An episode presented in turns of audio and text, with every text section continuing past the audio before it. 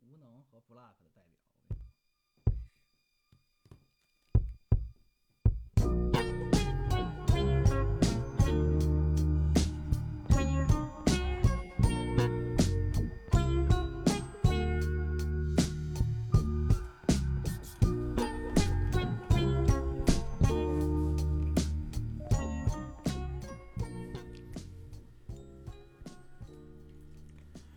大家好，来日方长电台第二期又跟大家见面了。哎呀，时隔一周，台长这一周过得怎么样？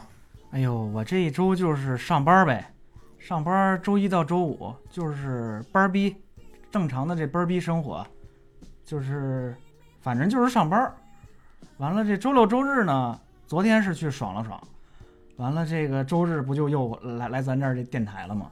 啊，我上周别提了，连续三天 n o m i 开，然后有两天都是这种网上啊，还有跟客户在一起的这种 m i 开，真的是感觉脸都给笑僵了。是是是，我们那天看我们这微信群里，波哥就这个网上这努密开这个，就这就这就这硬挤出来就这假笑啊！我说我都我都觉得尴尬，真的。好了，话不多说啊，然后我们这一周是因为我们这一期的那个话题比较特殊，是打工，然后我们请来了两个打工皇帝，然后是非常重量级的嘉宾。第一个是千呼万唤、万众期待的呃珍姐阿珍，有请阿珍来做个自我介绍。哎，我补充一下，我们这珍姐啊，实际上是我们这电台真正这话事人，就是幕后的这个大佬，就必须得那个我们得隆重的介绍一下。来，珍姐自我介绍。给我们发工资的人，发工资啊！好，我们掌声有请珍姐啊！呱唧呱唧呱唧呱唧。有点尴尬。大家好，我叫阿珍，然后不要听他们胡吹。嗯，我呢来日本大概有九年了吧，一二年三月份左右来的日本，所以想借这个电台呢和大家分享一下在日本的生活也好，还有曾经的工作和学习。哦，曾经没有工作，曾经的打工。好，谢谢大家。OK OK，好，现在我们有请我们的第二位也是很重量级的嘉宾啊，更是万众期待，然后也是曾经的北海道一姐，我们的花花同学，有请花花同学来做一个自我介绍。哎呀，谢谢波哥介绍。呃，一姐不敢当，不敢当。学生时代是经历了很多打工，然后正好上个月呢是我来日本第七年，我应该跟波哥是同一年来的，对吧那我们都是来日本七年了，所以也想在这里把自己的一点经验呀也好，或者过来的这个心路历程跟大家分享一下，谢谢。我们以后也希望珍姐还有花花能经常来录节目啊，让我们这个节目的这个调性都可以柔和一点。不是咱上次那个吧，阳阳气太足了，就听完之后顶得我腰疼，你知道吗？还有一些有一些人的反应是那个主题比较阴暗啊，比较有阴霾的感觉。今天两位嘉宾过来以后，感觉整个房间里面都有了照进了阳光。我都觉得都暖了，你知道吗？咱上次那就是灰色轨迹、绝望年代，你知道吗？顺便说起来，那咱们就回忆一下上期吧。我看今天咱们录节目的时候，截止啊，咱们在荔枝上的播放量好像已经有两千两千两百左右。两千两百左右的播放量啊。那个台长，你觉得这个这个数字怎么样？波哥，你这上来又是你每期就先把我搁上了，就是这这个这得这确实得感谢咱这各位这听众朋友，我这这个真没想到，我们俩我们就我们估计啊，其实上回这节目播出来之后能有二十个听就不错了。完后来我们一看呢，昨昨天晚上一看两千多，我都惊了，真的，说这个这个最这一星期也是接到咱这个各位这亲朋好友，包括这同学同事们的这个大力的这个建议，就是所以我们就是我们决定，你们的建议我们就肯定听，您您放心，就是今后我们我们也会呢，就拼了命的去录，为您这个周日呢，就比较丧的这周日，因为第二天又要上班了，是吧？给您稍微带来些许的欢乐，就是继续努力呗，是不是波哥？继续努力，继续努力。然后我们的 manager 对我们这个成绩怎么看？比我想象中的好很多很多，但是呢，还有很多很多的不足，你们要加油啊！好官方呀，好像真成 manager 了。所以我们这个电台呢是当官自由化，想来当官的都可以来我们电台来取个一官半职，是吧？还想问一下我们的嘉宾啊，我们上一期也是后部啊、就是很很很厚脸皮的要求我们嘉宾听了一下我们的节目，然后想让嘉嘉宾来当众夸奖一下我们的节目。只能当众夸奖吗？这么限定吗？好 manager 坐在这儿呢。不敢当，不不敢说，不敢说。其实确实感觉挺好的，就是干家务呀，或者是收拾房间的时候呀，当背景音听，觉得哎挺有意思的，是吧？是是是，嗯，但是上一期观点我们有一题有一点儿不同意，是哪一点来着？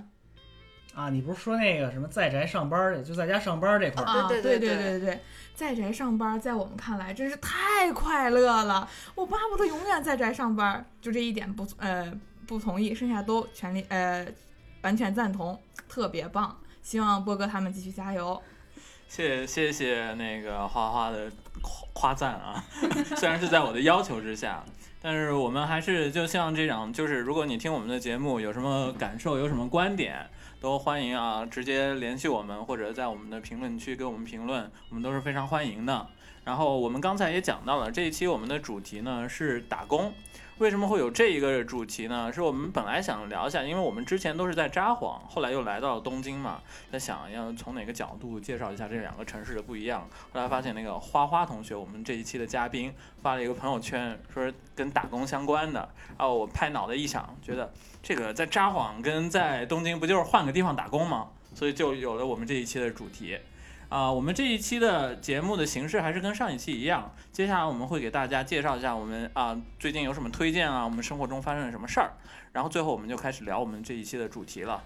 啊、那我们现在开始进入下一个环节吧，台长怎么样？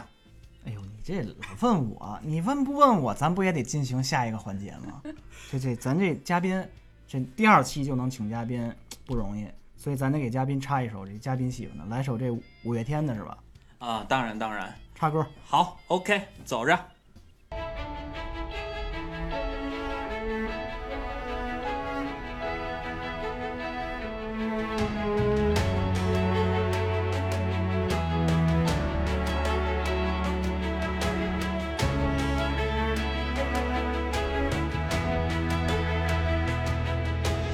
让我世界不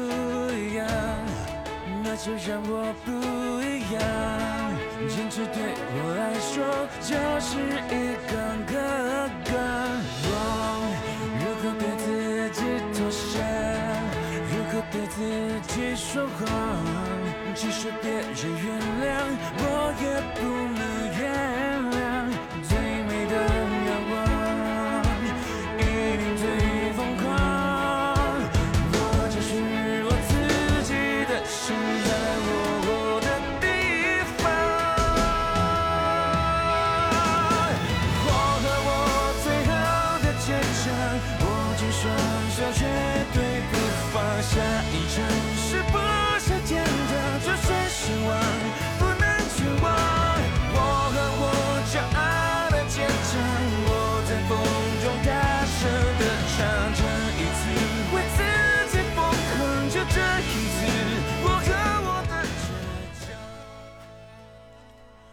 我们欣赏了一首那个来自五月天的一首倔强的歌啊，那个这首歌也是我们这次的那个重头嘉宾花花同学大力推荐的。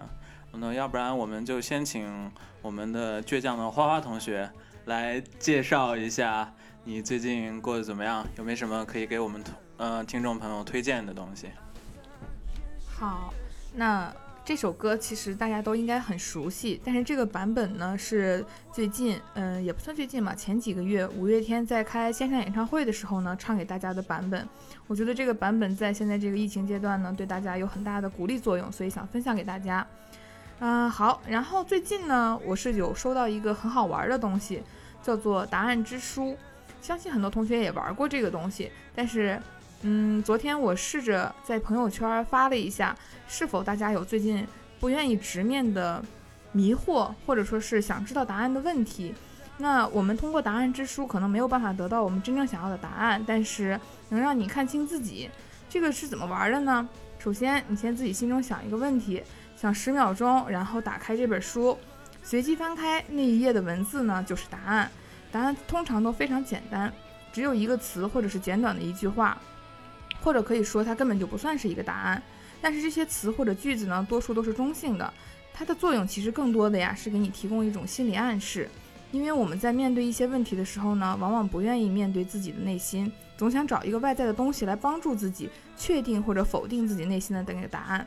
其实呀，你这个答案呀就藏在自己的内心里。比如说，你问我今天愿不愿意跟他出去吃饭，那你翻开一页书得到了什么答案呢？这真是一个绝好的意见呀！那你想的是出去呢，还是不出去呢？仔细问问自己，答案就有了。这就是我想这一次想跟大家分享的最近我觉得好玩的东西。好，谢谢我们的嘉宾啊，这个答案之书就那说起来有点像是一个类似啊算命啊那种转盘那种东西。而我跟那个我们的 manager 甄杰，我们之前会玩的一个是玩玩字典，也有点类似的玩法，对不对？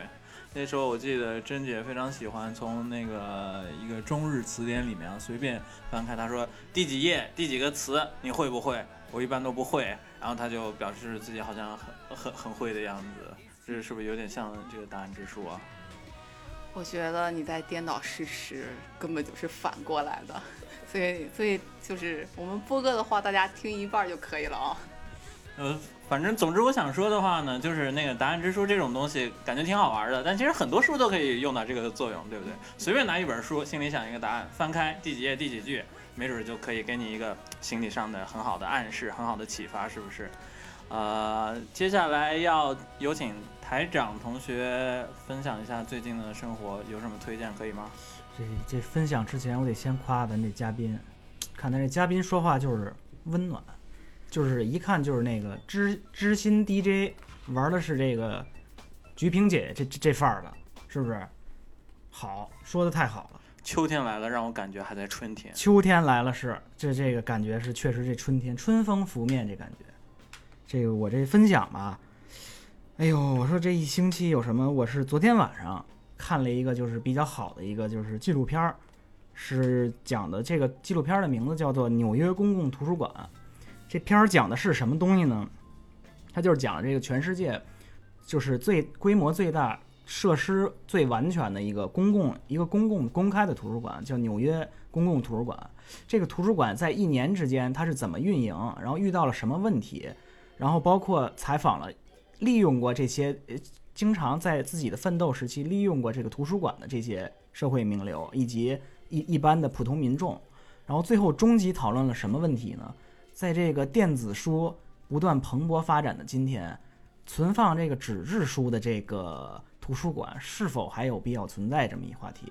我觉得这是非常有意思的一个纪录片，推荐大家可以看一下。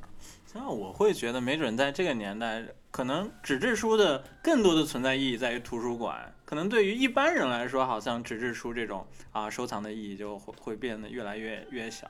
你怎么看这个？对对对，我觉得是，如果从你个人的生活角度来说，我们减少纸质书的消费，可以增加我们生活的舒适度。但是我觉得纸质书这种东西吧，不应该消失，尤其是在一个公共公共的设施里面。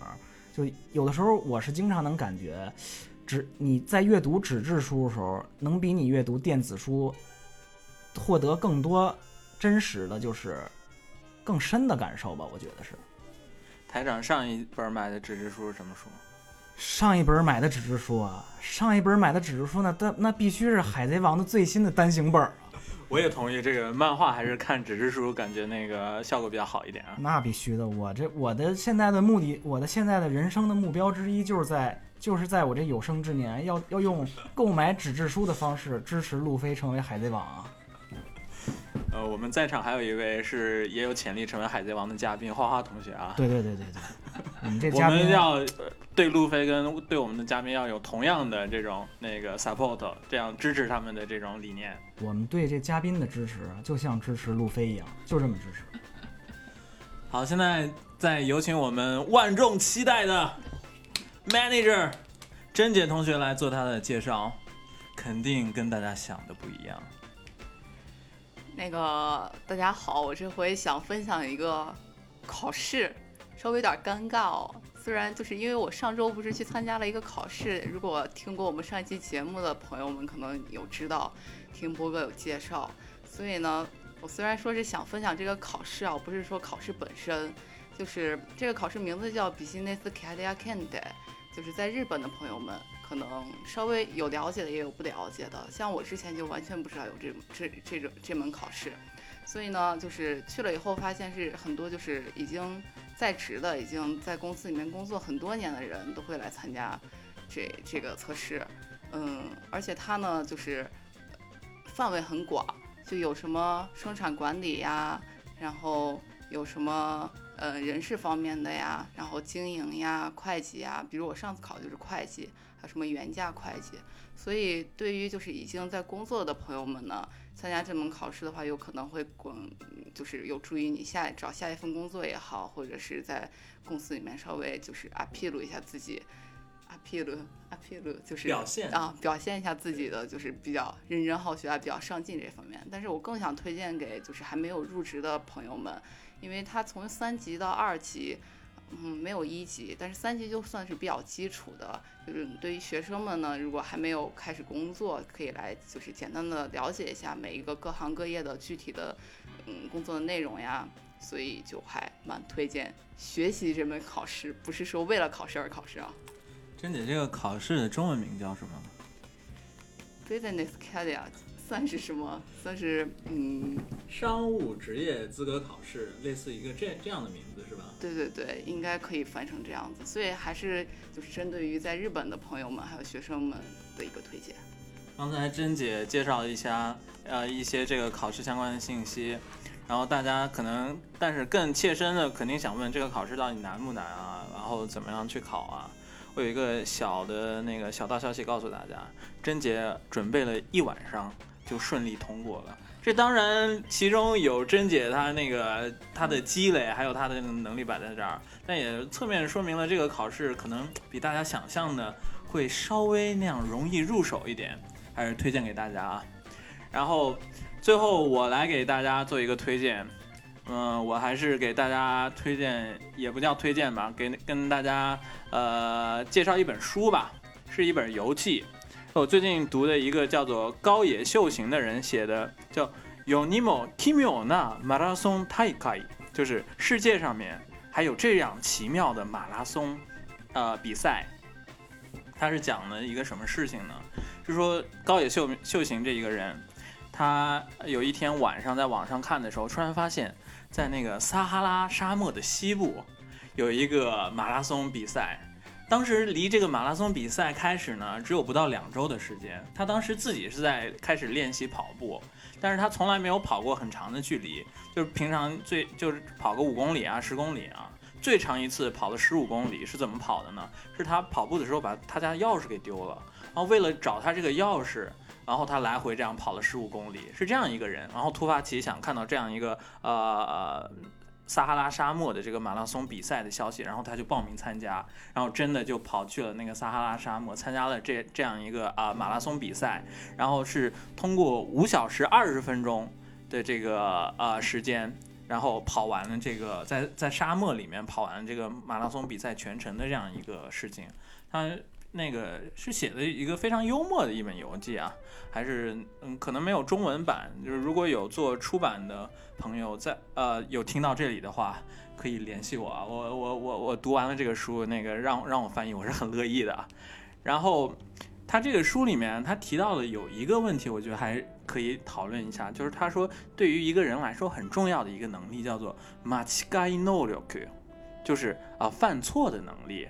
他说：“什么叫犯错的能力呢？就是有时候你在干一件事情，啊，你明明觉得这件事情肯定啊、肯定不会成功，不会有一个好的结果，但是你还是会做这件事的时候有一种 koyo 感、高扬感，你一直昂扬的去做一个注定失败的一个事情，然后而且你往往做出有这种 machigai no 的有犯错能力的时候，往往是在深夜。”就是你在白天的时候，你理你理性占据上风的时候，时候你不不会啊、犯这种错误，但你你到晚上，你的呃你可能就会做出这种决定。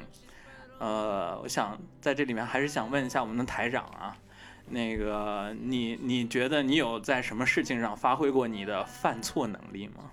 哎呦，这个犯错能力，这我刚入职的时候经常发挥这个我这超长的犯错天赋。嗯，比如呢？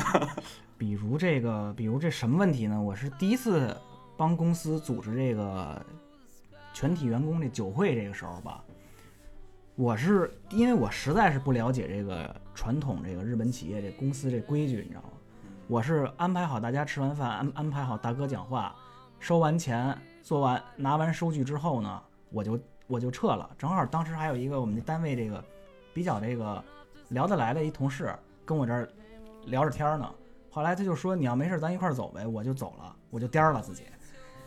完了，这个我当时就没想到，我还得一个一个把我们这公司这各位大哥们得得送走，送上出租车呀，送上电车，我就没想这个。后来我这科长，就是我这我这上司啊就给我发了一信儿，说你这你嘛呢？说你你你跟哪儿呢你？然后我说我说我这已经到家了。我说科长您放心，我这已经安全到家了，您不用担心了。完，我科长就给我来一句，我没担心你到不到家这问题，大哥怎么都没送啊？就是就是给我出了这么一个，我后来我就第二天我就赶紧跟我这大哥说，我说我说科长这我错了，我说我这个第一回我这不懂规矩，确实我的。然后后来我这科长就说说这个我跟你说呀，这大家都会犯错，关键呢不是说这个犯错是犯错当然不好，主要是呢你通过你这次犯错你能学习到什么，让你下次不再犯错。哎，所以这是一个这是一个我接受的道理。还有一句话他跟我说的让我受用到今天。就是说，你不要怕犯错，越怕犯错，你他妈越犯错。就俗话说的是，这个失败是成功之母嘛。你不经历一些失败，你可能是也最后啊没有这些经验教训，你最后达不到一个成功的这样一个呃一个境界啊。所以说，这个意义上的犯错能力也是很重要的一个方面。是是是。然后另外一个啊，我我我看通过看这个书，我想到的是犯错能力，它其实算是一种。啊，我愿意勇勇于去挑战的一种精神，就是有时候啊，你明知道可能不会有什么很大的收获，但是你还是愿意勇于去啊踏出这一步啊，这这个可能也是一种意义上的那个犯错能力，我觉得。然后想问台长，你觉得我们做电台这事儿算不算是在犯错啊？不，波哥，你不能咒咱电台，这刚第二期。你说你第二期就来一个啊，咱这电台说啊，他这在犯错，你说你说干嘛呢？这就不是犯错，这是勇敢的尝试。你刚才说这失败是成功之母，咱也不能太失败，你你弄太多母了，你说你你你这行吗？这个，所以咱这不算不算失失败，咱这个呢就是勇敢的尝试。是啊，确实啊，我们。那我们就继续尝试吧。那个还有大家还有什么其他想要想要推荐、想要讲一下的话题吗？没有没有的话，我们开始下一个啊我们的主话题了。那咱就下一个主话题吧。在这之前呢，这个主话题刚才甄姐也聊这考试这个，这周日这日子呢聊一聊考试就觉得这有点沉重，还是还是还是稍微有点丧的。所以呢，咱得插一首这个稍微欢快一点的歌曲啊。我这是我个人推荐的。来自这个 YMO 一九七八年的一张同名专辑，这歌的名字叫《抱住》，然后请大家注意这个歌里的这个钢琴桥段，是由当年还非常年轻的坂本龙一老师来演奏的，希望大家喜欢。好，我们洗耳恭听啊。Thank you.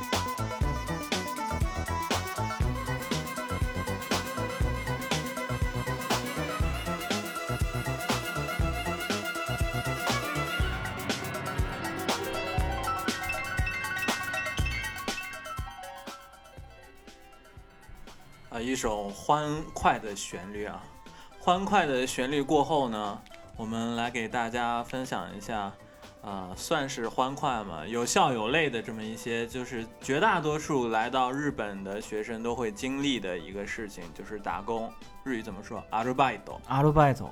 对的。然后就想先问问我们的嘉宾还有台长，你们在来日本之前打过工吗？ 不是，咱先问嘉宾吧，嘉宾打过工吗？我呀，我还真打过。我在大学的时候呢，有给那个小学生做那个家教，就是坐在培训班里面辅导小学生写作业。这个吧，大概打了有小一年的时间。呃，台长呢？我是准备这个出国留学之前都考完试了，真是在家真是闲得慌，就去无印良品打过一个月的工。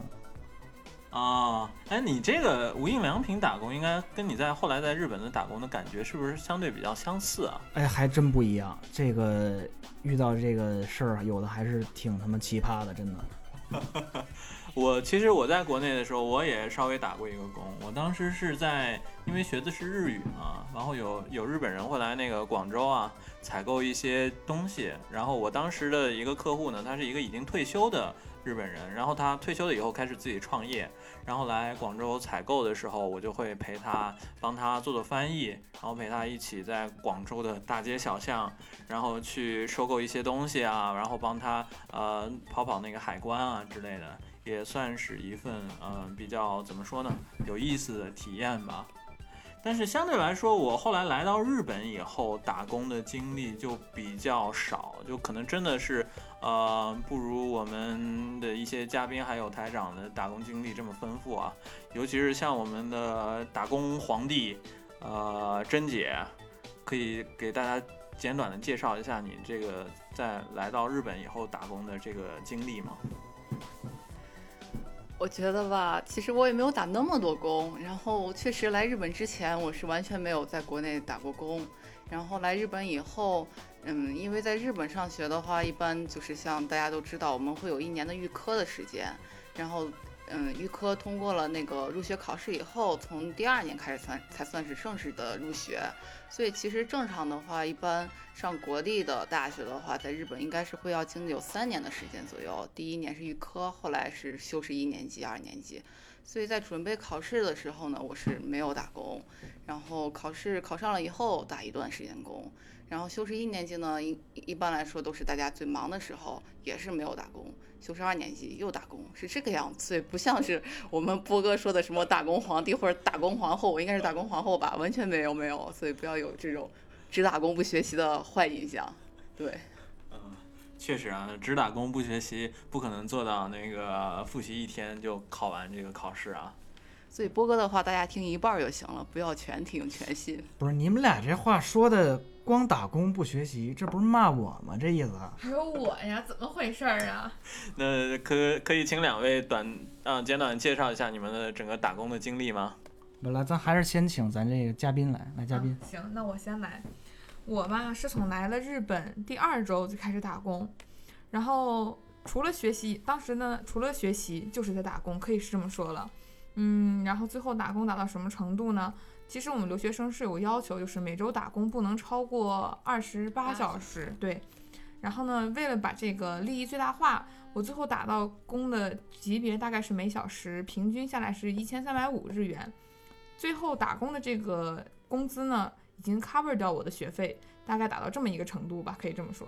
啊，我这个我跟花花同学当时是在一个研究室，我记得花花同学好像跟我说过，说是你来了日本以后就不想再花家里的钱，然后好像你你当时最后有做到，就是靠你自己赚的钱钱 cover 你整个在日本的生活跟学习吗？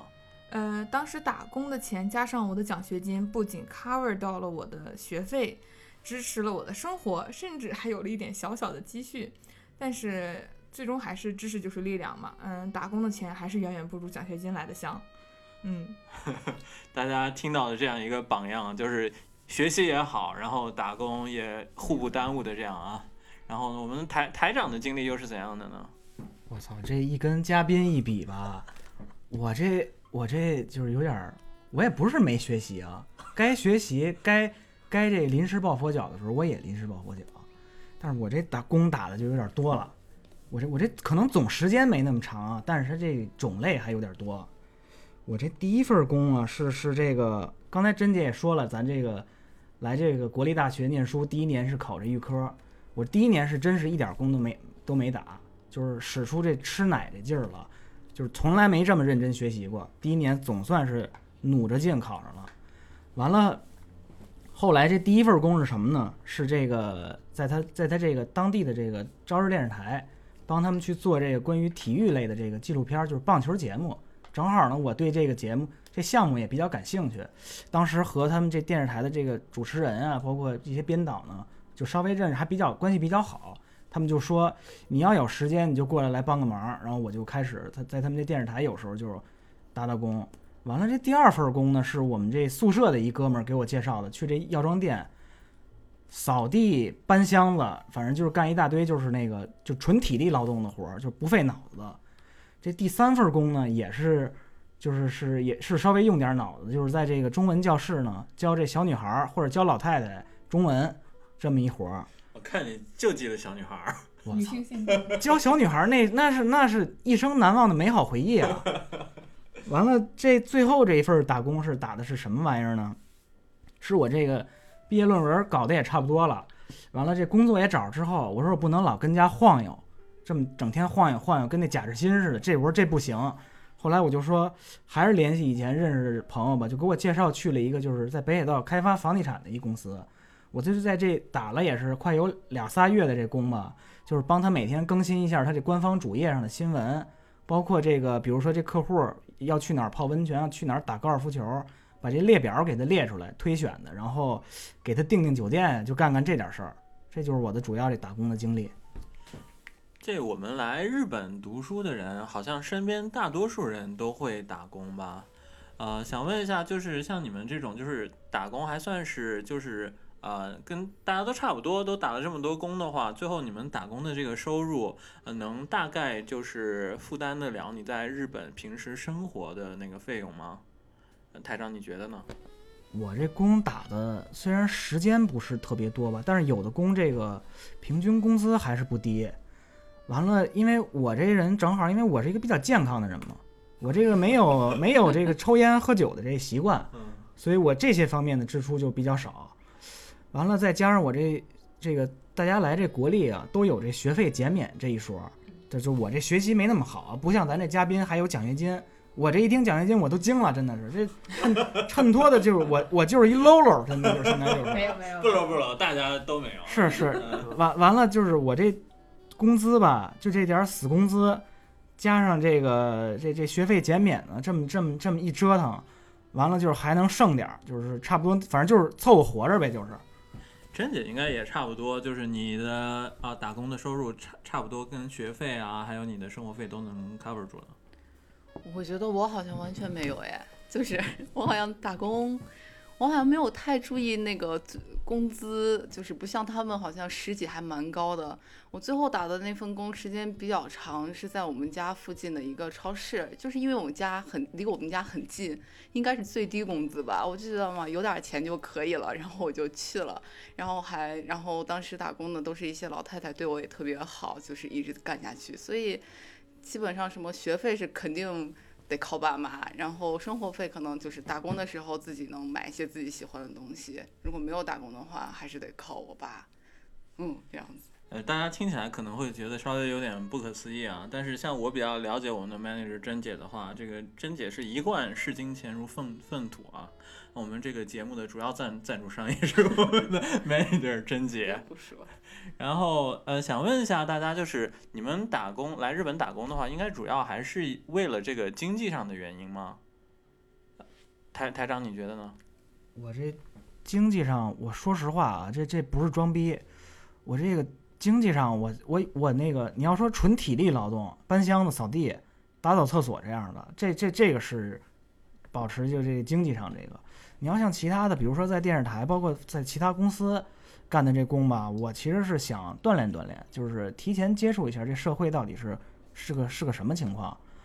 就是我觉得可能跟这个纯粹谋生相比，可能是我想我这人因为比较喜欢玩嘛，我闲不住，就说给自己找点事儿干。我的主要目的是这个，说实话。呃，打工也是像类似一个娱乐活动，就是我操，那倒没有，这娱乐活动这我还我还没有到到到能能当人大哥的这程度。我进去也是一催，就是能在这个当催的过程中，咱也适当体现体现这个快乐，就是给自己找点事儿干吧。我我想也是。啊、花花同学呢？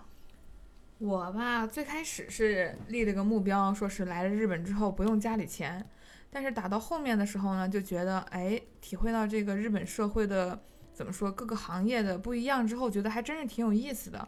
包括你除了在像普通的公司打工啊，还有学校的，我们也叫助教，也叫打工，然后还有一些临时的，一边都就是。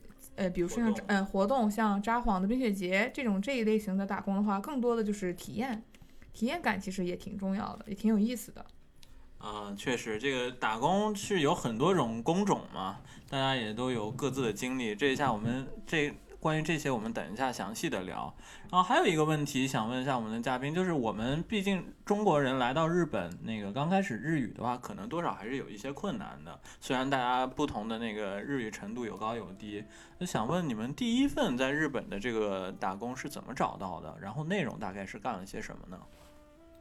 啊、那还是我先说，我第一份工作吧，是我学长介绍的，哎呀，特别不好意思。然后呢，说出来大家可能也觉得，哎，你这一点参考价值都没有，因为我第一份工呢是在 Coach，是在咱们这个算是奢侈品店里面开始进行的第一份打工。但我刚来日本的时候呢，其实连伊来下伊马线就是欢迎光临这样的话都不会，因为咱课本上没教。然后直接进到这个所谓的高级一点的打工的地儿呢，那真是束手无策，站在里面真像个木头似的，慢慢来。然后慢慢的话，嗯呃，因为当时一起打工的大哥大姐，有日本大哥，也有 日本大姐，教的都比较耐心，所以慢慢慢慢适应了之后，呃，才有信心打下一份工，大概是这么个情况。所以我第一份工是靠熟人介绍，嗯，也希望大家能够来日本之后遇到好心人、好心的学长学姐，多介绍介绍吧。呃，熟人介绍其实在日本算是打工的一个比较主流的一个，就是找到工作的一个途径啊。那个，比如说我们台长，那你的第一份工又是怎么找到的呢？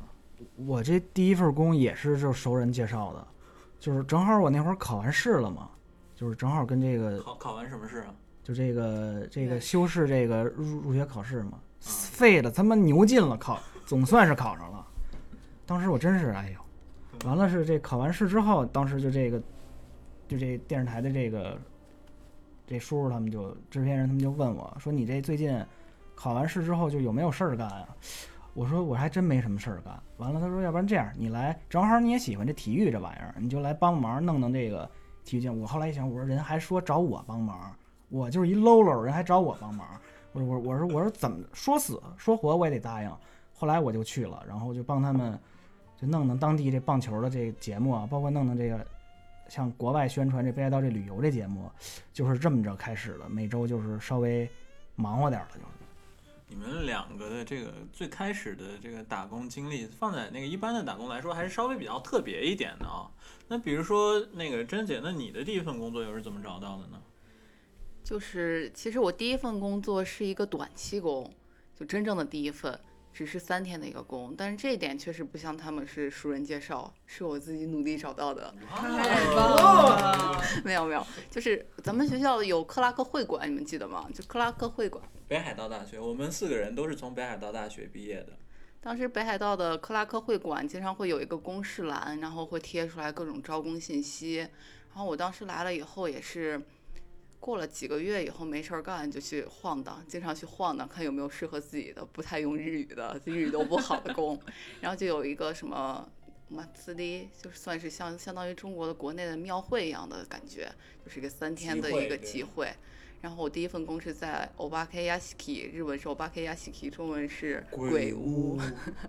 我在鬼屋里面检票，然后还做一些就是很简单的一些，就是你们知道日本这种鬼屋啊，不是那种高级的鬼屋的话，是很大部分的这种鬼都是人扮的，然后里面的一些设施都是人去控制的，所以我就在底下蹲着，然后拿着一个机关把它拉一下，然后日本人就冲进去了，然后他们就喊哇好害怕呀，然后我就在想不要害怕，是我干的，就是这种感觉，就干了三天。然后第二份工呢，确实和大家一样，也是第二份就是第一份的长期工，是和大家一样，是就是学长介绍的，而且确实因为日语不好，我第一份的长期工是做洗碗的，真的是洗碗工，真的是大家就是能在电视上看到的那种哦，才去留学的留学生那种比较辛苦呀、比较苦逼的生活，就是有经历过三个月左右吧。确实当时因为在家洗碗就是吃完饭洗洗爸爸妈妈的碗，从来没有那样子在一个晚上洗上三四个小时，弯着腰那样子。当时会体会到哦，原来留学还是有有这样一方面的感觉，嗯。啊、可能我们的珍姐她这个刚开始的打工经历，在整个就是在日呃华人呃留学生的呃群众里面，算是比较比较主流、比较普遍的一种经历啊。好的，我们现在进一首歌，稍微休息一下，然后这首歌回来以后，我们跟大家再具体的分享一下我们在日本打工的一些经历。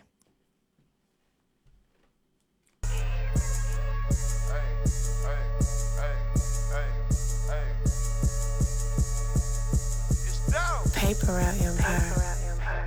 Get paid, young nigga, get paid. Get paid, young nigga, get paid.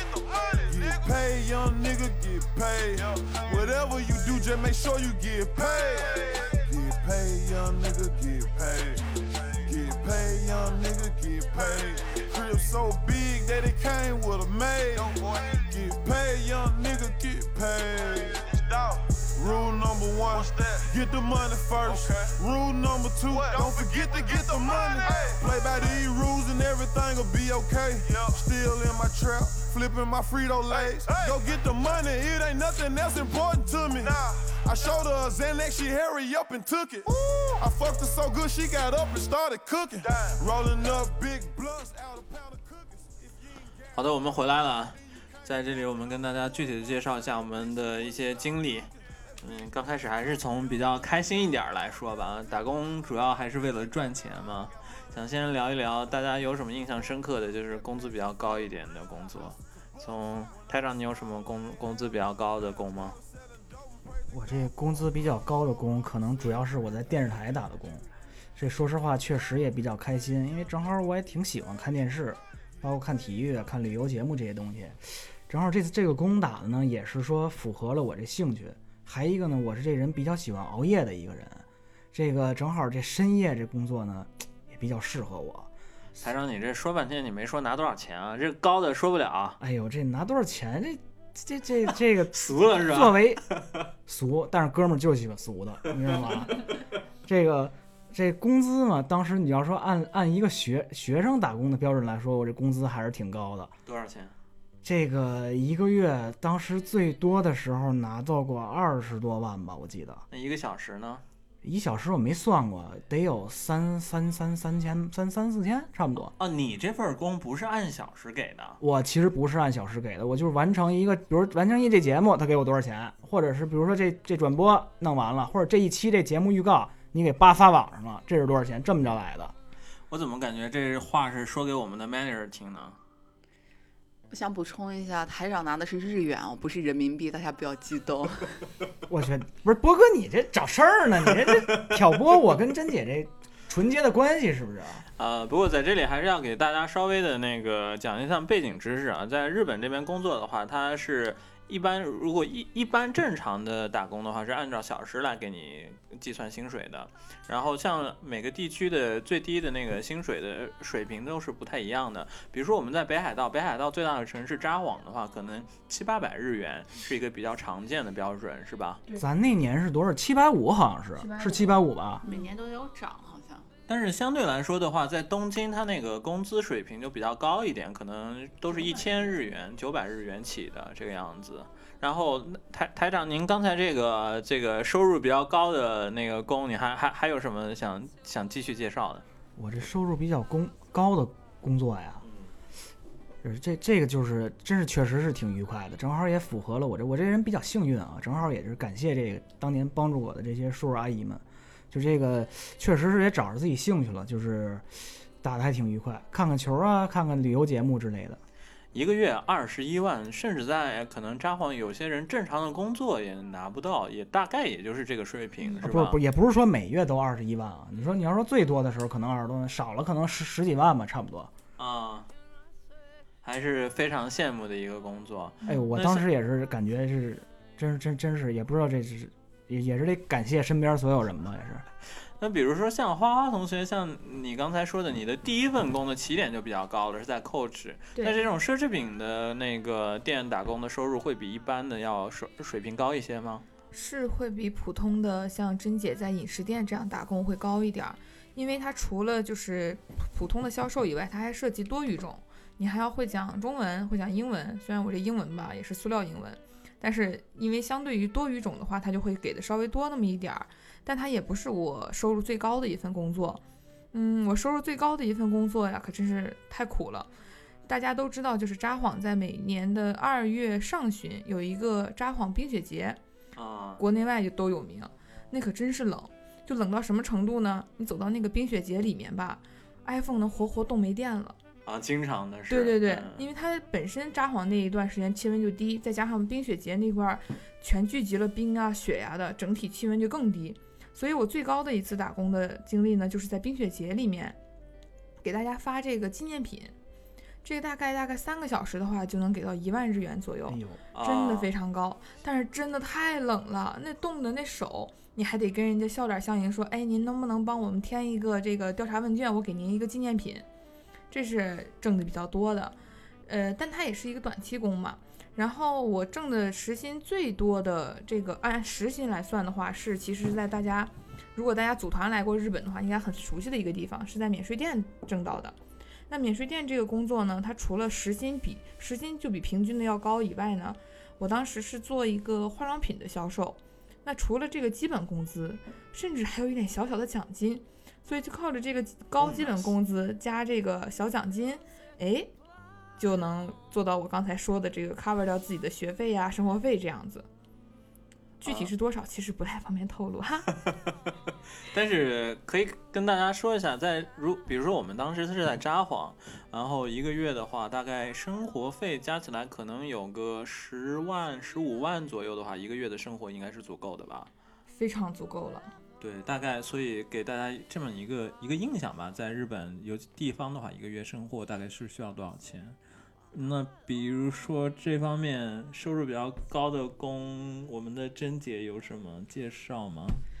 我感觉波哥的声音都在颤，我感觉我完全不能跟他们两个比，或者怎么说呢？我就说你是想说最快乐的工吗？还是比起说工资？都可以。嗯但比说起工资的话，可能最后一份还有在旅行社打过工，然后当时是因为已经找完工作了，然后剩有半年的时间就比较空闲，在旅行社打了一份工以后，想着自己能之后能去哪旅游一下，给自己挣了一份那个机票钱，就在我看来已经觉得工资蛮高的了，可能真的是完全不能跟别人比，但比较快乐的事情就。还是在饮食店打工吧。之前有在一一家就是和式料理店打工，然后遇到了一个明星，可能不知道我们如果是同年代的，嗯，听众的话，有没有小时候看过《粉红女郎》呀？上面的男人婆，还有 之后有在《父母爱情》上演过姐姐的那个女明星叫张妍。当时有在我们店里吃过饭，就是我在迎客的时候，一眼看到她以后，觉得哇塞，这个人怎么这么眼熟？难道是我小学老师吗？后来发现怎么只有我认识她，她不认识我，所以就还蛮就是记忆深刻的，还挺开心的。啊，那个能，就北海道是一个旅游城市嘛，所以我们当时打工，比如说像这种啊，听说什么明星过来了什么的，还是算是还是时常比较比较常见的一个经历啊。然后呃，我我也跟大家分享一下我的我我打工经历是比较少，但是确实是有一份工作的收入相对来说还是收入比较好的，是我做了一个比较比较小众行业的一个翻译。当时好像是一天三万日元吧，然后一共干了十天左右，是一个什么行业呢？是算是殡葬业吗？然 后我在哎呦，波哥，你这太哈德扣了，你这工打的我哈德扣啊！总之这份工给我打开了一个新的世界。当时是一个国内的啊、呃算是搞这种殡葬行业的，要来日本学习考察学习。嗯，然后那个日方的就我由我去陪同做翻译这个样子，然后像他们嗯有十天左右都是在参观啊这个日本的这个殡葬公司他们整个流程，然后也参加了一些呃陌生人的一些葬礼，是反正给我留下很深刻的印象吧。但是确实我这里面稍微有点跑题啊，但是说一下日本的那个殡葬行业，它现现在算是一个比较火爆的一个行业，毕竟日日本现在那个少子化、高龄化嘛。然后给我的感觉就是日本的那个殡葬业，它是比较啊，它的葬礼啊都是比较从容，比较呃比较干净，然后嗯、呃比较内敛的吧，反正感觉还是跟国内有很大的不一样。嗯，说起这个，你们还有什么就是像这种啊？虽然我们今天的两个家呃台长跟我们的花花同学的那个工都是相对来说比较特殊一点的，但你们还还有有在你们的这个打工经历，觉得最就是与众不同的还是是什么呢？我是不想说这与众不同，我还得感谢咱这珍姐，嗯就我跟珍姐还打过工呢。我跟你说，嗯就有一次是也是电视台的那个问卷调查采访，让我们在这新千岁机场采访外国人，嗯美国的人都行。就这个，当时呢，因为电视台的人跟我就问我说：“你这一个人，你自己一个人，你肯定弄完，你要自己一个人弄完得累死你。”后来我就说你你找一个你认识的熟人同学靠谱的。哎，我当时我当时我当时我第一想我就是就是珍姐，我就没问别人。正好珍姐那天也有时间，就过来帮我把这个问卷问的，哎呦，这问的特别好。上至这个七七八十岁这阿姨，不不不是不能阿姨啊，七八十岁这大爷大妈，下至这小孩儿，这珍姐这真是太地道了，弄的就是特别也是感觉，要是珍珍姐那回不帮我，我真得砸窝子了，这回真是，就这这还是得感谢珍姐，就是这是我打工经历里面是最最难忘的这一件事了。所以我们还是一个互捧的电台。但是那次打工，我记得我们是打了两天，一天是在北海道道馆，第二天是在新千岁，啊，对对对对对对，就也挺有趣的一份一次经验，对对对对对，捧起来大家都。捧起来捧起来捧起来。珍珍姐已经介绍完了她最开心的一次打工经历啊，你们俩有有开心的经历吗？我感觉好像就工作还对啊，好像是是有有什么相对来说心情比较愉快、干的比较开心的吗？我我刚才跟珍姐这个打工还不开心吗？你觉得？特别开心。花花同学呢，是在那个免税店打工的那段经历算是比较开心的吗？我开心的点特别俗，就是拿工资那一刻最开心，剩下的工作时间都特别痛苦。也不说痛苦吧，就说是该让我付出劳动，我就付出劳动，和老板来交换这个等价价值就可以了。真开心就是哎，翻我们这个存折那一刻，嗯，开心。你你讲到你当时打工，你觉得还挺痛苦的，到底是具体是哪方面会比较痛苦？你感觉是哪方面是最最最困难的呢？呃，这个得分不同工种来说。就比如说我最开始第一份工在寇氏那个地方打工吧，除了说是对自己的约束比较多以外呢，最痛苦的一件事儿其实特别细节，就是他要穿高跟鞋。你想，女生穿高跟鞋站六个小时，六到八个小时，这真是不说是煎熬了吧？他到最后已经像踩在钉子上一样，已经麻木了。这是留在我脑海中印象最深刻的一件事儿。真正那些细细节的事儿反而都记不清了，只记得穿高跟鞋我就脚疼。然后呢，到后来打其他的工的时候呢，第一个要求就是跟老板说，老板我能不能不穿高跟鞋，就已经留下了这样的深的心理阴影。然后还想跟大家分享的是啊，呃，像刚才那个在冰雪节打工吧，它是肉体痛苦。然后在另外一个呢，我还打过一份工，是在优衣库，也打了将近一年的工。优衣库大家打工，大家可能国内外都差不多是一样的，大家都可以看到优衣库那些员工的耳朵上，他戴了一个耳机，那个耳机呢不是摆设，它时时刻刻里面都有声音，都是你的上司，就是你的顶头上司，只高你一小级的这个人呢，一直在问你，你这活儿干完了吗？还需要几分钟？你告诉他还需要三分钟，他说那好的，那三分半钟的时候，你到下一个地方干什么活？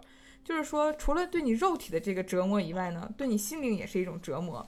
就是你打卡的每一分钟，你都是在付出劳动，这种感受让你能切实的体会到。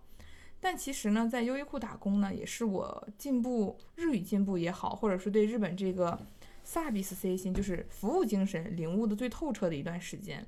因为优衣库它除了对自己的正式员工要进行教育以外呢，对我们这些打工的或者兼职的孩子们呢，也是要进行相对同样的教育。就比如说，它有什么三大约束，跟客户的约束，然后六大法则，类似于这样的东西，每天你都是有人去抽查你去背的。就是他在一种进行相相近于一种洗脑的教育下呢，让你迅速的接受这件事情，就让你觉得啊，你只有这样做才是符合他们这个企业信念、企业理念的。其实我觉得这个有利有弊吧。呃，除了迅速的提高你这个服务业用语以外呢，嗯、然后也能让你真正的感受到，哎，日本人真的是做到这个份儿上了，才能被世界上称为这个服务业最强的国家吧。反正是各个呃怎么说呢，各个业界的这个体验吧，都是有泪有痛的。但是我真的是劝大家一句，打工的时候找别穿高跟鞋的。呃，顺便想问一下花花同学啊，那个你在日本打工的这段时间里面，你有什么工啊、工种让你觉得啊，你作为一个中国人，这个工尤其困难？就是作为一个中国人，不是日本人的这种困难，是在哪个工那个打哪份工里面会有比较深刻的感受呢？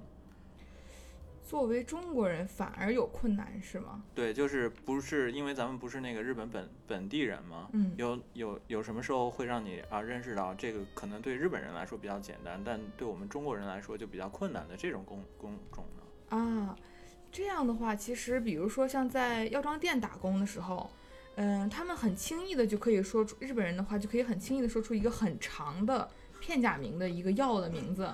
那对我们啊！对，但我们来说听起来就像外语一样，说你你在说什么这种感像什觉。么阿莫西林啊这种东西，对不是，它不是外语，它就是外语，啊，对 它就是外语。对，就是在日语里面吧，它还有一种语言叫外来语，它是把这个原本的语言呢，用日语的发音方式呢全念一遍。本身呢这个词儿我就听不懂，然后呢翻译成日语我就更听不懂了。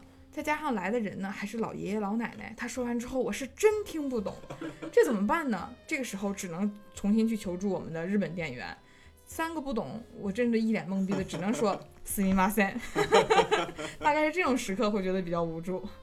呃，台长的日语是向来是比较比较拿手的。你在工作、你在打工的时候，你有感觉你自己的日语不够用的时候吗？你这是老这什么日语？就这， 那我那我那我那我那我这呲的时候你也没看见。问题是，这我在打工时候日语不够用是什么情况下呢？你比如说啊，我虽然喜欢看这体育节目，但是这体育这专业术语你给它翻译成中文，不是不是翻，就用中文说咱行。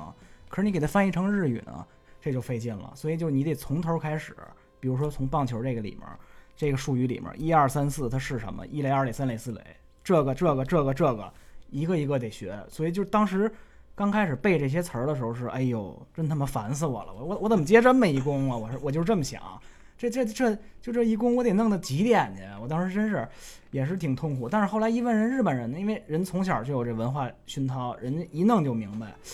这是当时我觉得这是，哎呦，这是这是头也是头一回觉得这弓啊，我我我得动脑子了，我不能我不能，就是人家让我干嘛干嘛了，我是我当时是这么想的。这个打工的人际关系啊，应该还是跟你在学校里还是有很大不一样的。你在打工的时候，你有什么地方感觉就是啊、跟跟你的这些工友们的相处会有一些困难啊，或者有这有这种时候吗？跟学校不一样的时候？哎，我觉得还是有的，因为你毕竟你你你在打工地方，它是社会的一个地方。你在学校里，咱说句不好听的话啊，你是付钱给给付钱给学校，接受老师的课程，这也是个你接受服务的过程。而你打工呢，是你通过你的肉体或者你的脑力去给别人服务，从一个这个享受者变成一个供给者的这个过程。所以说你的态度，你不能说你老保持在我坐在啊，我就等着您来给我服务这个这个状态下，而是说主动的去，我能为你提供什么服务，我我这个绞尽脑汁儿动脑子，我觉得这个是真的是不不一样的。就在这种情况下，你你就会考虑跟你的同事应该怎么说话，考虑到这个上下级关系。我觉得这个真是打工给我带来的一个直观的感受。你有什么比较具体的？真的就是啊，遇到比较难搞的上司、比较难搞的同事，有这样的经历吗？比较难搞的事儿啊，这个难搞是是我在药妆店打工的时候的这个经历。我也不是说抱怨这个我们当年这位这这位店长，我就不说出他的名字了。这个这个这这样不好。就是有一件什么事儿呢？因为在药妆店打过工的同学都知道，他这个每年啊要盘点一次，这个店里有没有过期的这个产品啊，或者是这个食品之类的东西。这个呢，如果是过期的话，这个东西就要处分掉，就要扔掉，这是规定的。但是我们这店长说过一次什么话呢？他把这个过期的这些薯片零食聚集在一起，跟我们这些打工的外国人说：“他说这些呀、就是虽然已经过期了，但是我们呢，我便宜卖给你们，十日元一包，你们看你们谁要来买？就这一瞬间，我听到当时这感觉，我脑子就嗡了一下，我就说。你这个做人啊是需要底线的。我说你你在担心你的这个营业额、你的业绩方面的时候呢，你也要考虑一下别人的问题。就在这一瞬间，我也体会到了，这社会呢不会是像学校如此单纯简单，什么人都有，你要学会应对。这真是我的这感觉了。确实，你在学校里面你会发生什么事情都是比较可以预测到的，但是你在打工的时候会遇见什么人，发生什么事情，你都很难很难预判到的。对对对对，像比如说甄姐，你有在打工的时候遇见什么啊，让你稍微有点上火，有这种这样的经历吗？我觉得我遇到的人都还蛮好的，就日语是亚萨系，就让我觉得对我还蛮温柔的，就就可能是都是和老太太、老爷爷一起打工，就对你还蛮不错的。但是有一份就是有一次怎么说呢，事件事故让我记忆深刻，就会觉得啊，打工还是很不容易。当时我是在一家就是中华料理店打工，然后因为在日本的话，年底哈经常会有各种各样的农民开业也好，博嫩开业，就中文讲就到年底我们要聚餐，要大家一起犒劳一下我们这一年的努力。就年会，对对对，就有很多嗯这种宴会形式的客人就会很多，然后呢，我们就需要就是端茶送水，然后一般都是小女生嘛，然后大家就会一手拿一个托盘，两个手同时拿托盘，上面会放很多酒水。每到那个时候，我就会觉得我像是一个耍杂技的，还是没有练习过的耍杂技的人。然后有一次呢，我们当时也是来了很多客人，然后我眼前我就看我们面前的一个小女生端的酒水，然后有一杯呃那个那个酒水吧洒到了客人的身上，穿客人穿的那个西服，当然就客人没有发现哦。然后我后面站着我的经理，我面前站着这个小女生，小女生前面是客人。当时我们两个人看到，就是我和这个小女生，我们俩都慌了，就不知道该怎么办。但是我就是不小心的回头看了一下我经理，发现他没有看见，我们俩就赶紧逃逃离现场，就会觉得如果要是被不管是客人发现也好，经理发现也好，绝对是一场轩然大波，就是那种日本人的各种撒鼻子精神，肯定当然是我们错了，是需要向客人道歉，但是会觉得可能会变得特别的严重化这件事情，当时就会觉得挺无助，然后也挺害怕，然后也会觉得。这个虽然没有什么特别的技术上的难度的工种，但是就是也会有很多小的插曲啊、小的事事情发生，就还蛮感觉还挺有印象的。这个打工，那说起来这也算是一种压力吧？你感觉打工的时候一直都是这样一种比较高压、比较有压力的状态吗？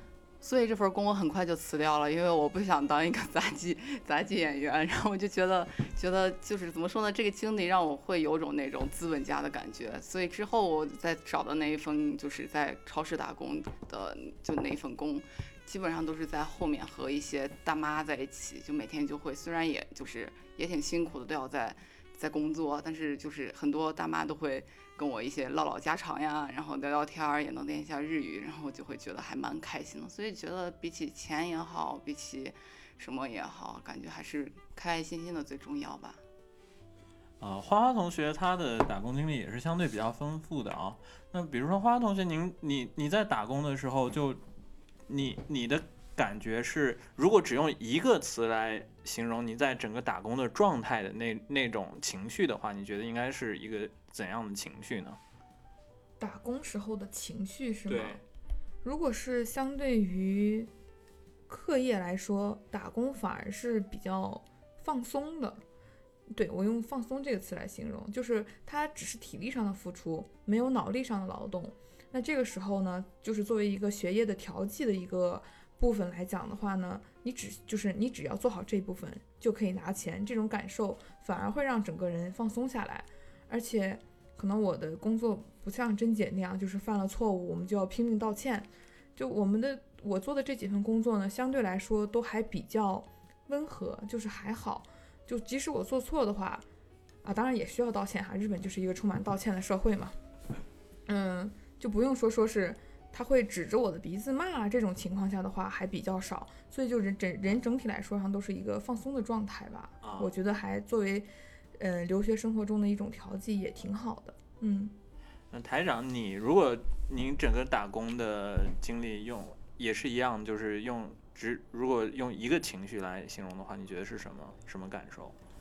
什么感受啊？我觉得就是成长吧。我觉得就是让你提前领悟到一些信息。我觉得啊、是对将来你的哪怕在实际的工作中，还有各方各面都是有有有帮助的，是吧？对对对，好的，那甄姐呢？同样的问题。一个词的话，我觉得是体会吧，就是我能体会到很多日本的一些社会也好，是那个文化也好，也能体会到打工的过程和学习的不就是完全不同的地方，也能体会到生活的不易吧。嗯，大家经还是就是讲到整整个打工经历的时候，还是会提起跟那个学习的这个平衡啊。确实，我觉得这也是比较困难的一点。嗯比如说像我呢，我在我在整个留学的期间，我还是尽量的是比较少的去打工的。我因为我的想法还是比起打工，我的我的主要目的可能还是要要来学习嘛。所以我想，但是当然，我觉得这种想法也只是呃我比较片面的一种想法。就如果我觉得像像我们有花花花花同学这么厉害的，就是学业跟那个打工都有兼得的人，如果有这样的能力的话，完全可以完全可以同时做到，都是两方面照顾得很好。那我这里就想问一下花花同学，你觉得就是呃打工还有学业的这个兼顾是呃是怎样才能做到？你觉得嗯难点在哪里？难点，呃，我觉得还是在时间的分配上面吧，因为，呃，我能够做到兼顾，是因为我这个个人作息比较特别，而且找到的工作呢也能适应我这个特别的作息时间，就是我早上起得特别早，你就要找那种有早工的工作，那优衣库就特别符合我这个早早起的这个行为，所以呢，正好就是我可以打完工去上课，上完课之后呢再来打工。这这样在时间上取得一个平衡之后呢，就不会觉得，呃，我被时间追着跑这种感觉。你要先去摆平你的时间 balance，你先找到你学业首先绝对不能耽误。那在这个前提下，再去把你这个破嗯、分散化的这个时间呢，去合理的安排好，就会稍微比较好。但其实呢，我平心而论，在工作了之后呢，想想学生年学生时代打的这些工，还是有一点后悔的，觉得打的有点多了。时间安排的过于满了。嗯，其实，在学生时代呢，我们有更多的时间去可以见识更大的世界，还是建议大家能够在取得平衡的前提之下呢，多出去走走，多出去看看，别像我，真是被金钱蒙了双眼，天天就知道打工学习，学习打工，这样有好，但是我觉得坏处更大吧，因为你成为社会人之后呢，真的假期就太少太少了，这是我自己的个人一点小小的后悔吧。呃，但是花花同学虽然这样说啊，但是我还是要给大家澄清一下背景啊。花花同学并不是只有学习还有打工，我们大家都知道花花花花同学的生活非常的丰富多彩，我们大家都都能看到他经常有有些假期啊，然后去参加一些自己喜欢的活动，也有自己的爱好，呃，反正可以真的能做到自己的呃靠靠自己的打工来来那个应付自己日常的生活还有学习的开支，这是一件非常不容易的事情。所以那个我们呃，我就是在这里要澄清一下，花 同同同学这个并并不是只是那个只只是很简单的就是打工和学习而已。然后另外一点，我想还还是同样的问题，也想问一下我们的台长吧，你你当时你照学习跟打工你照兼顾的怎么样？这学习这个，你说刚才一听咱这嘉宾说嗯天天想着学习，我这我这怎么说呢？这个学习我一般都是教授让我交报告，让我学什么，我都是吞到吞吞到这个 deadline 的最后一秒我才开始教的。我这这一提学习，我我就差点意思，我可能是咱四位里面最不爱学习的。但是呢，我的给这打工给我的感受是什么呢？也是你要处理好这个工作和你你学习跟你这个打工的关系，在你这个有限的时间下，你怎么能够最快的把老师给你这些给你这些任务怼完？这是你的那个，这也是一一个，也是你成为社会人之后，在有限的时间内完成上司给你活的这么一个能力的这提前锻炼的一个机会。对不起各位，我这个可能我这经历观点比较跟咱这嘉宾和这个和咱这波哥这这是学霸一比啊，我这就比较我这比较消极，你知道吧？我我这确实不是这学习这一块的，这这，但是呢，我真觉得就这个在时间的这个控制和那个考量方面，这是打工绝对是对的，没毛病。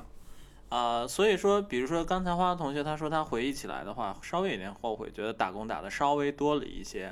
那如果让你再总结你整个学生时代的这些打工的经历的话，你会怎样评价？你如果让让你再重新来一次的话，你还会选择再重新打这些全部同样的工工种吗？啊，是我我还会那个重新打一遍这些工，因为这确实是丰富了生活感性。但是呢，我得说一句啊，我要再重来一次呢，我真想好好学习，真的，因为我这个我这个对学习确实是不不不是太上心，我老抱着一种就是完成任务、交班儿，这个就这种态度，你知道吗？这太不对了。现在一想，这个从学生转变为社会人以后，大家共同的想法都是要当时要再多好好的学学习就好了。所以这也是如果有学生在听我们这个节目的话，还是嗯、呃趁在学生生时代享受学生生活，好好学习是我们的我建议。我真是建议各位咱这学生听众啊，你真得趁着你上学的时候能玩就玩，好好玩。就就是你呀、等你上了班儿，你就知道这周六周日是有多难得。上了班你就知道了，周日下午五点是有多傻逼，这时间你有多绝望，又他妈明天上班了。所以就咱咱们这学同学生听众啊，一定要珍惜自己的学生时光，不要像我们一样。但是你也得适当学习，像像像我们这波哥和这个嘉宾一样，但是不要像我这样不学无术就整天玩儿，这是太不对了。对台长的这个建议稍微有点不太连贯，但他的意思就是还是 该玩得玩，该学得学啊。对，啊该学的时候好好学，该玩的时候放开玩，不然是工作了啥也干不成了。就是又到礼拜天，又到下午快五点了，你说，你说说，呃，还是呃，珍姐当然也也，要不然也给大家说一说，你当时就是怎样兼顾你的学习、学业，还有你的那个工作的。我觉得我就知道我到了社会人的时候，我肯定会后悔当年没有好好学习，所以我当年好好学习了，但是感觉学的还是不够，所以就嗯，所以当时吧，嗯，第二第一年的时候我是没有完全没有打工的，当时也确实因为就是修士一年级、硕士一年级的时候课业特别紧张，但是因为一年级基本上把学分都修完了，所以二年级的时候又会特别的闲。在二年级的时候，我打那份工是在早上，在那个我们家旁边的一个超市打工，早上打半天，下午去学校，然后晚上也能在在研究室或者图书馆泡着，就还觉得还蛮可蛮不错的。但是确实打完工以后，你身体也会觉得累，所以感觉精神也会有很不集中的时候。所以这个打工的时间，我觉得还蛮重要的。如果有课业的话，我一般都会选择在晚上，就是想着白天上完课，晚上去打个工，第二天还继续上课。当然，硕士肯定和本科都一样，不是会那种每天从早到晚都是有课业的，基本上还是以自己的研究为主嘛。所以，而且打工的话，在日本也是有时间限制，一个一一周只能打二十八小时的话，所以大家都会，我觉得也算是强制性的，不会去你想打无限的工就可以打无限的嗯工。所以基本上，我觉得自己平衡好自己的时间吧。嗯，毕竟既然都来到这里了，也都是经历过不容易的这些留学生的各种手续也好，申请也好，我觉得大部分我身边的朋友都不会是这个初次颠倒的。嗯，说起来，在这里还给大家补充一下那个一个背景啊，就是在日本不是只有中国留学生打工，就是在日本的学生里面打工是一个很普遍的现象，就几乎所有的吧，可以说几乎所有的学生，他们上了大学以后都会开始就去アルバイト打工嗯这样的。像我们呃现在在社会上工作以后，平常呃那个聊天也很经常就会问到啊，你大学的时候打什么工这样。嗯所以这个并不是说只有我们 中国留学生的这样，它也是在日本非常普遍的一个现象。对，啊、而且我觉得如果来东京旅游的朋友，过去来旅游过的朋友，应该能体会到啊，现在这便利店有很多这个收银的这个小哥们，就是不是中国人，以这个印度或者巴基斯坦这个地方的兄弟比较多，所以这个打工也是一个很国际化的现象吧，我觉得。突然想起来，就比如说咱们打工的时候，可能多少会有一些比较尴尬的经历啊。咱们毕竟还是不是日本人嘛，有时候会有一些因为语言啊各方面比较那个尴尬的经历。那个，要不然花花同学有有没有给我们分享一个？还真有一个，就是尴尬到我现在都想用脚趾抠出一个三室一厅。当时呢，还是在药妆店打工，嗯，然后呢，有一个男生，哎，还挺帅的，过来问我，他想找安全拼，安全拼，哎呀，当时我真不知道这单词是什么意思，但我能听懂前两个字儿，安全，安全瓶儿，哦，安全，哎，安全有什么东西来着？嘿，有了，不就是那个吗？嗯，那我知道了，我也知道在哪儿，我就把人家男生领到了这个咱们的成人用品区。这个男生呢，刚开始一脸懵逼，然后后来看到我一脸真诚的看着他之后，他脸红了，然后他终于觉得啊，这是个外国人，可能真的没听懂，算了，他还是找一个日本店员吧。等我终于知道安全瓶和我想象的东西不一样的时候呢，真的是尴尬到我到现在也依然觉得非常的难受呢。这个就是我打工经历里面最尴尬的一段了。所以还是劝大家好好学习，多学日常用语，起码把这个安全瓶学会是什么意思哈？哎，安全瓶儿什么意思来着？别针儿，啊，对，就是别针儿的意思。啊，なるほど，受教了，受教了。那个台台台长，我看你跃跃欲试，是有什么想说？不，咱这嘉宾还是文明。他这个东西呢，他其实这男生找的就是这安全的这东西，他就是不好意思说，让咱这嘉宾正好给顺水推舟了，是不是这意思？事事都得安，安。事事都得安全，是不是？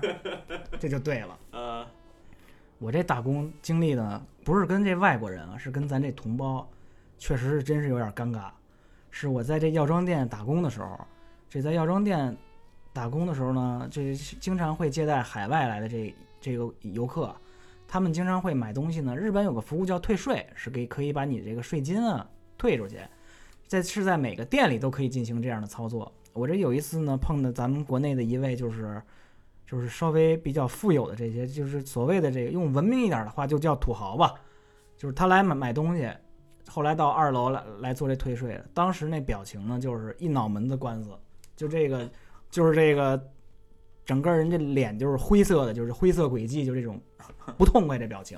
是不是去那个免税店、药妆店这样的国国人的旅游者还是比较多？嗯，还是挺多的，多数你你退税你能得到实惠啊。嗯完了是就是这位大哥呢上来之后，我就跟大哥说，我说这顾客，这个我们给您做一下这退税服务，您麻烦您把这护照给我一下，我给您盯一下。这大哥一听完呢就不高兴了，嗯，谁让你那盯我这护照啊？啊，我这护照申请是非常不容易的，你知道吗？我我我说大哥是是，您您说的都您说的都对，但是呢，我不给您盯这个呢，我我在这儿不给您做护照，您自己去机场还得弄，折两趟手续。完了，我说大哥这么着，我求您，您把您的护照给我一下，我我就给您做完这服务，这是为您服务，为您好啊。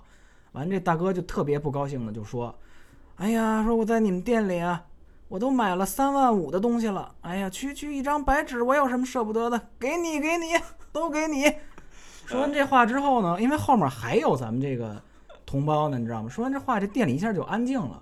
当时我就觉得这好尴尬呀，我也就只能说。咱表示礼貌吧，我只能含笑，你知道吗？后来这我我看这旁边这日本人呢，就也开始含笑起来了，所以这真是我觉得这好尴尬呀、这这这这这经历。好的，感谢分享。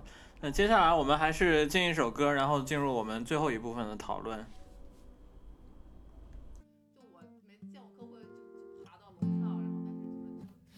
可能是转角的便利店，大夜班两点或三点，在收音机的旁边，他幻想着新球鞋，踮着别人的肩不发一言。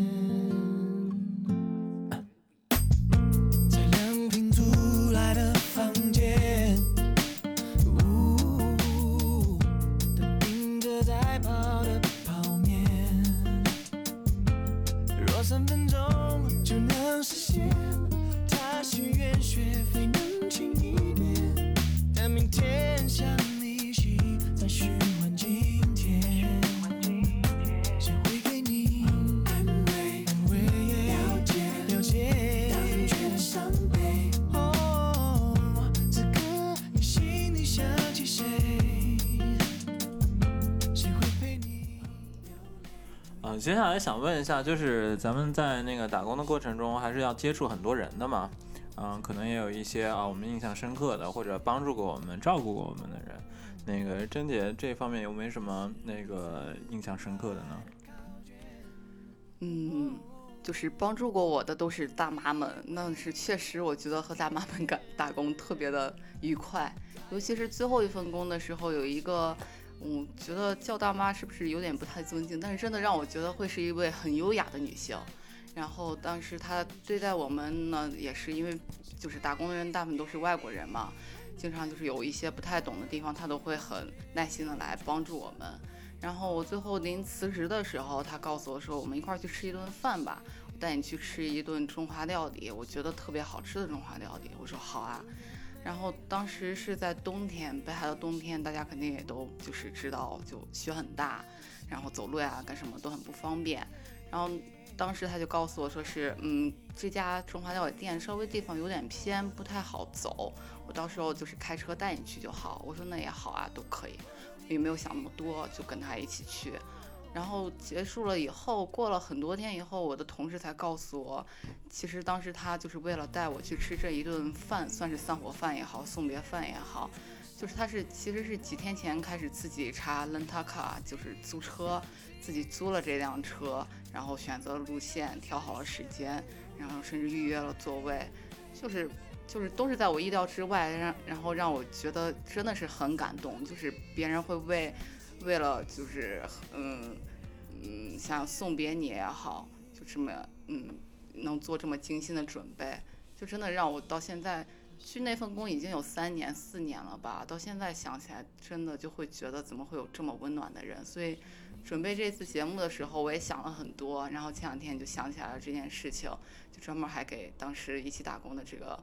优雅的女性发了一个就是 message，发了一下 line，在日本我们经常用 line，然后就跟他表达了一下当时的感谢。其实这种确实这种谢谢从来没有说出口过，就现在我就会觉得有想感谢的时候啊，有想有想表达的时候，就嗯比较直白的说出来，我觉得挺好的。嗯，就这样。呃，是非常算是暖心的一个故事啊，然后。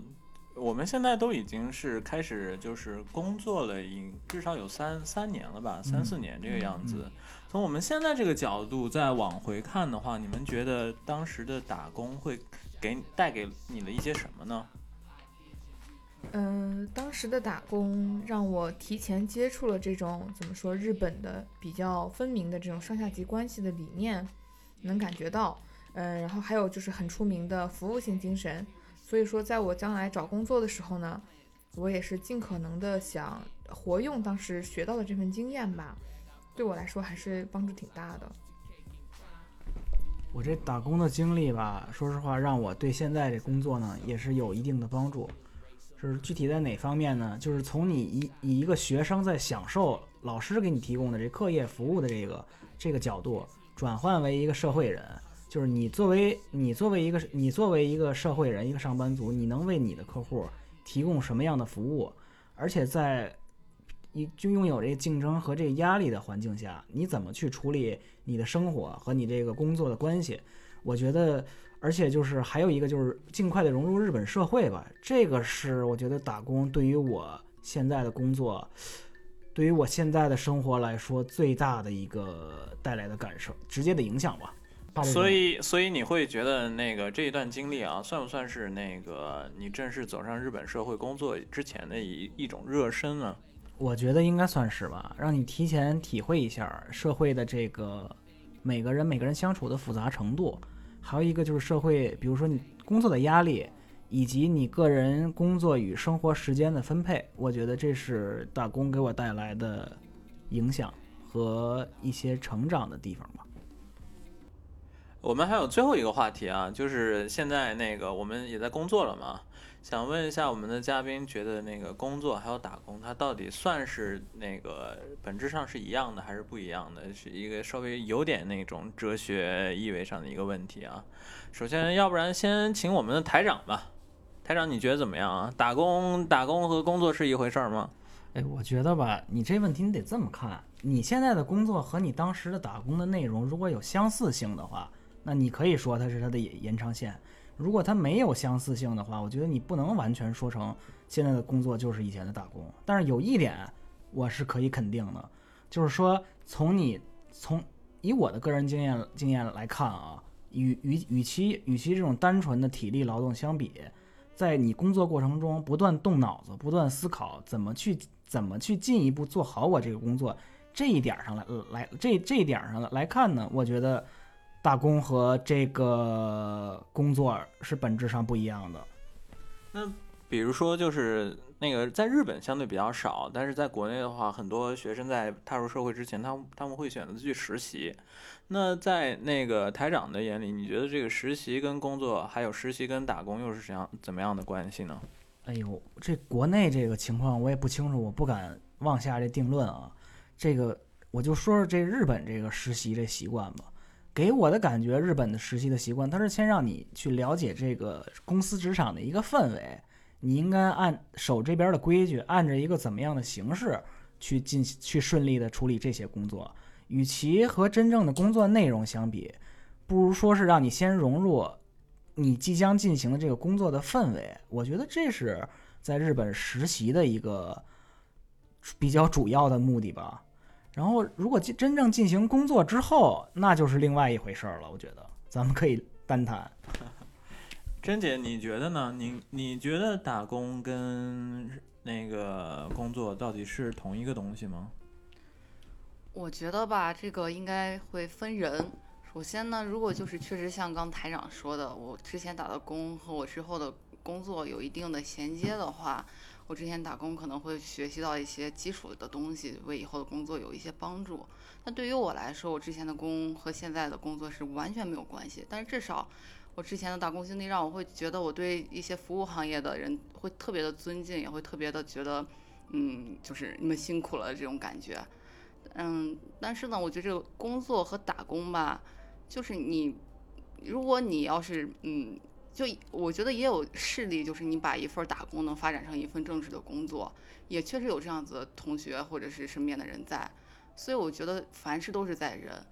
你如果认真的就是觉得自己这份打工很有兴趣，然后也想把它发发展成自己的事业，我觉得完全可以。所以我觉得打工也好，工作也好，主动性在个人，就这种这种主人翁心态吧。所以，因为我们现在工作了以后，就确实是会觉得自己的工作就是很认真的对待也好，怎么样子能更加的提升自己，怎么样子能让领导更注意到自己。我觉得这就是一种主人翁心态。如果你在打工的时候也有这个心态的话，其实我觉得两个就不会区别很大。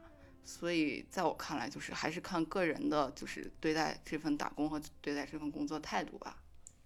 因为我知道很多人他们自己工作的时候，他也他形容也是啊，我今天在打工，我今天在打工。所以说这个打工跟工作的界定，我觉得是一个相对比较复杂的一个，也是。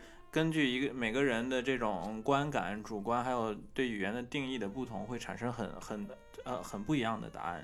像我们刚才台长的观点，就是说打工跟工作还是不一样的。包括像我们甄姐呢，其实本质上她觉得打工和工作还是不一样的。这个区别就在于你有没有一个就是呃比较就是可以算是主观能动性嘛，或者说你有那个。就是啊，责任感那个主体性在这里面。如果你有主体性的话，它比起打工来说更更接近一份工作。是。但如果你要没有主体性的话，你可能就只是一份打工。然后关于这个问题啊，我们的花花同学是非常有见解的。现在我们要不然有请花花同学来讲一下他的见解好了。呃，其实也算不得上见解吧，就是自己的一点小看法。因为怎么说，疫情的关系呢？最近大家也在反思。你现在做的这份光鲜亮丽的工作，和我们平时概念里面这个拿着蛇皮袋子呀去各个工地干活的这个打工者，是真的有本质上的区别吗？我自己想了很久，最后的结论是可能没有什么太大的区别吧。不管是它是叫做实习，是叫做打工，还是叫做工作，我们是以实习生、正式工、临时工的身份，这这这之间真的有很大的区别吗？其实仔细想想，他们无非都是被剥削嘛。嗯，被剥削这个说的难听一点，但是我们是因为是在日本的资本主义经济制度下，所以呢，这个可以尽情的讨论。在这个资本主义经济制度的形成呢，我们我先掉个书袋哈，是有两个是有一个大前提的，是是以劳动力成为商品为大前提。那这个劳动力呢，呃，要成为商品呢，还具有两个基本条件。第一个呢，劳动者呢是完全自由的人，那这点呢我们都符合。第二个呢，劳动者仅有劳动力，而没有实现劳动力的生产工具、生产资料。他们必须借助资本家的生产资料呢，才能进行生产劳动。那仔细想想，这跟我们做的事情有什么不一样吗？其实好像也没有。所以说，在我看来啊，嗯，大多数不占有生产资料的人呢，想要活下去，想要在这个社 社会上活下去，想谋生，唯一的方法呢，就是被占有生产资料的少数人所雇佣，只是雇主不同，雇佣的方式不一样，称呼的方式不一样而已。有的人呢提供脑力活动，有的人呢提供体力活动，有的人呢属于高高收入的打工者，有的人呢属于低高低收入的打工者。嗯，那如果是这样的话呢，也想也只能对大家说一句：早安，打工人；晚安，打工人。大家加油，打工人。这是我的一点小小看法。怎么样？是不是我们这个嘉宾就是不一样啊？感觉学习到了很多，想想到我们原来在上中学的时候读读到的那个马克思主义啊，确实是我们从我们都是在出卖自己的时间、出卖自己的劳动力这一个角度来讲，确实我觉得那个打工啊，还有工作啊，似乎是没有那样就是呃本质上的区别。呃，我又看我们的台长跃跃欲试，我这不是我这都惊了，刚才你听听这大学学习的人就是不一样，你看人家这都。就上升到学术方面了啊！这分析这分析那，我我你看我的是什么感想呢？就是每到礼拜天下午五点，我就想，我操，明天又上班了。你看人家这都考虑到剥削被剥削的问题了，所以说你看我就只能当一班逼，这就是我的结论。我说这，所以就是建议咱们这广大听友啊，尤其是有这个想来日本留学的这这个同学，一定得好好学习啊，一定得不能光玩。当然你玩也重要啊。这这一定要好好学习，就不能跟我似的。你要你要跟我似的，整天不学习，你就只能说出像我这么粗俗的意见了。没没没，我补充一句啊，学不学习，最后大家都是社畜，同归于尽，殊途同路。啊，这个最后，要不然我再给大家讲一个从我的角度来说的吧。这个打工还有那个工作到底有什么本质的区别？是这个样子的，就是去年不是有一本书是一度非常的火，就叫《人类简史》。这《人类简史》里面他会说，他他提出了一个观点啊，就是说人类最古老的职业是什么？是农业，就是大家过去都有同样的职业，就是农民。然后他他的观点是什么呢？他说农业不一定是人类的胜利。他说有可能其实是，比如说是小麦、玉米。大豆这些这些作物的胜利，这些作物把人类给奴役了以后，人类天天的精心的培育它们，然后让这些作物得到了啊繁荣，得到了一些啊繁衍，然后人类反倒是被这些种植物给奴役了下来。他这个作者的观点，他说人类最快乐，然后生活的啊最丰富多彩的时期，不是在人类开始了农业文明之后。而是在人人类进行这种采集游牧文明的时候，那采集游牧文明像什么呢？会不会跟我们的打工有一种共同点？我我打工，我今天可以在这家打工，我干的不开心，我是不是可以换下一家？这才从某种意义上讲，是不是跟我们的这个呃，跟我们的普通的工作是完全不一样的？我们可以说是，如果说工作是耕田，是是农耕的话，那我们的打工就像是啊，我们在在游牧，游牧民族，在游牧，我们在啊采集。所以说，我觉得从这种角度上，我们也也可以考虑考虑一下啊，我们是更愿意选择一种安定的，然后但是辛苦的工作，还是我们选择一种快乐的、自由的啊游牧采集的生活？当然，我我是。不可不不会去否定啊工作它的意义和它的价值在这里面，但同样，如果我们一定要去让自己安定下来，一定要去花我们啊很啊很大量的时间跟精力去啊去栽培一个东西的时候，那我觉得我们也应该尽量去选择一个我们真心喜欢的、真心觉得有价值的东西，然后能栽培出来我们自己内心真正啊热爱的这种结晶。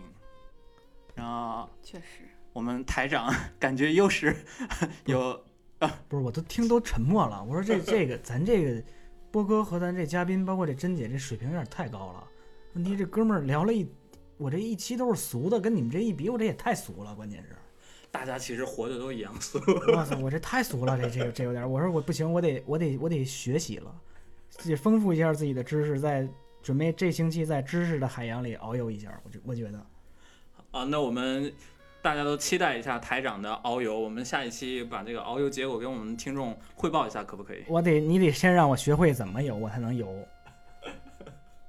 呃，由这个当然是花花同学来负责那个教教导了啊。哎呦，这还让嘉宾直接教我，我这我这我我就甭丢人了，我这实在是，咱就甭聊这学习这话题行吗？这这有点尴尬呀。你说你找我聊学习话题，我我们时间也差不多了，要不然最后咱们再大家做一个总结发言，就结束我们这一期。嗯，那最后我想问一下我们的花花同学，这参与这一期录制节目的感受是什么样呢？可太有意思了，我也想买一个麦了，嗯、这是我的主要感想。而且感谢波哥邀请我，感谢台长，嗯、还有珍姐来邀请我参加这个节目，能够把自己的一些观点表达出来，一些经验分享给大家，我觉得真的非常开心，谢谢。而且这个麦真的很好，我们期待那个我们的花花同学能经常来做客啊，成为我们的固定嘉宾、固定 DJ，好不好？哎呦，真是感谢这这咱这个咱这个节目真是靠了这个嘉宾是蓬荜生辉啊！我觉得哎呦这个是必须得